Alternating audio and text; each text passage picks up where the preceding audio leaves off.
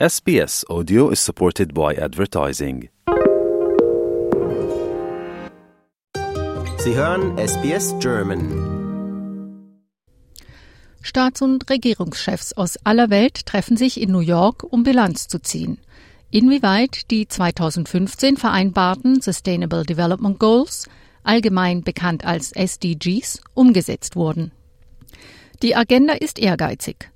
In seiner Öffnungsrede rief UN-Generalsekretär Antonio Guterres dazu auf, den Hunger zu beenden, auf erneuerbare Energien umzusteigen, die Digitalisierung und Bildung auszuweiten und die Gleichberechtigung der Geschlechter umzusetzen. Generalsekretär Antonio Guterres. You made a solemn promise.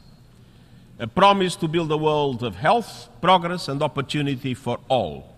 A promise to leave no one behind, and a promise to pay for it. This was not a promise made to one another as diplomats from the comfort of this chamber. It was always a promise to people. People crushed under the grinding wheels of poverty. People starving in a world of plenty children denied a seat in a classroom, families fleeing conflict, seeking a better life, parents watching helplessly as their children die of preventable disease, people losing hope because they can't find a job or a safety net when they need it. Entire communities literally on devastation's doorstep because of changing climate. Guterres sagte aber auch, dass die Umsetzung zu wünschen übrig lässt. Today, only 15% of the targets are on track, and many are going in reverse. Instead of leaving no one behind, we risk leaving the SDGs behind. So, Excellencies, the SDGs need a global rescue plan. Er erklärte, dass Maßnahmen in den Bereichen erneuerbare Energien, Digitalisierung, Bildung, Beschäftigung und Klimawandel erforderlich seien. Und der Kampf gegen den Hunger muss Priorität haben. We must take action on hunger.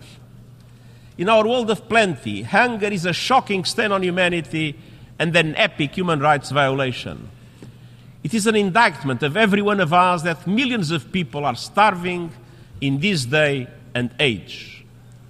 Building on July's Food Systems Summit stocktake, we are marshalling finance, science, data, innovations, and policy and governance support to help countries transform food systems so all people can access a healthy and nutritious diet.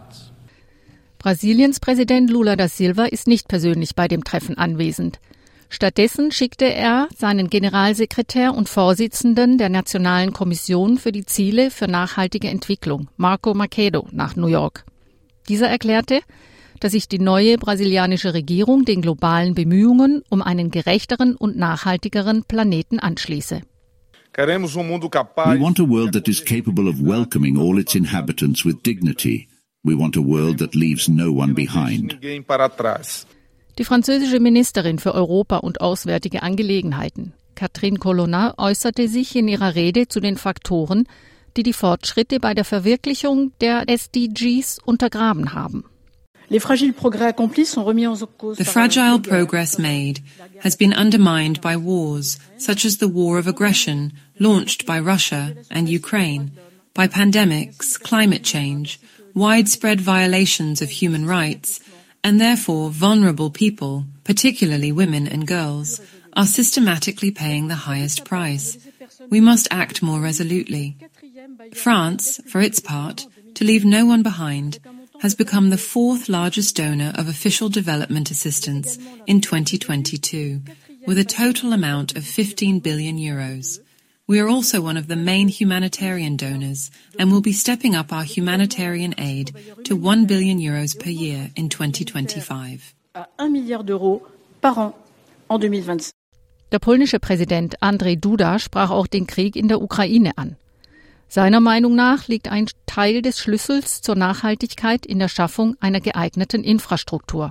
In times of crisis, investing in social resilience and social safety nets is particularly important to ensure that no one is left behind.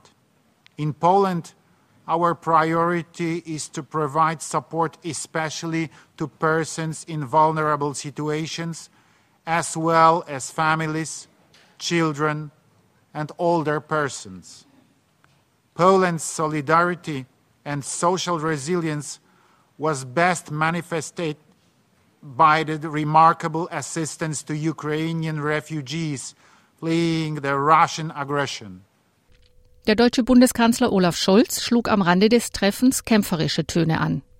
Der Fortschritt, den wir uns für die ganze Welt gewünscht haben im Kampf gegen Armut und für ein besseres Zusammenleben, langsamer geworden ist, dass wir nicht so viele Verbesserungen erreicht haben, wie wir uns gewünscht haben.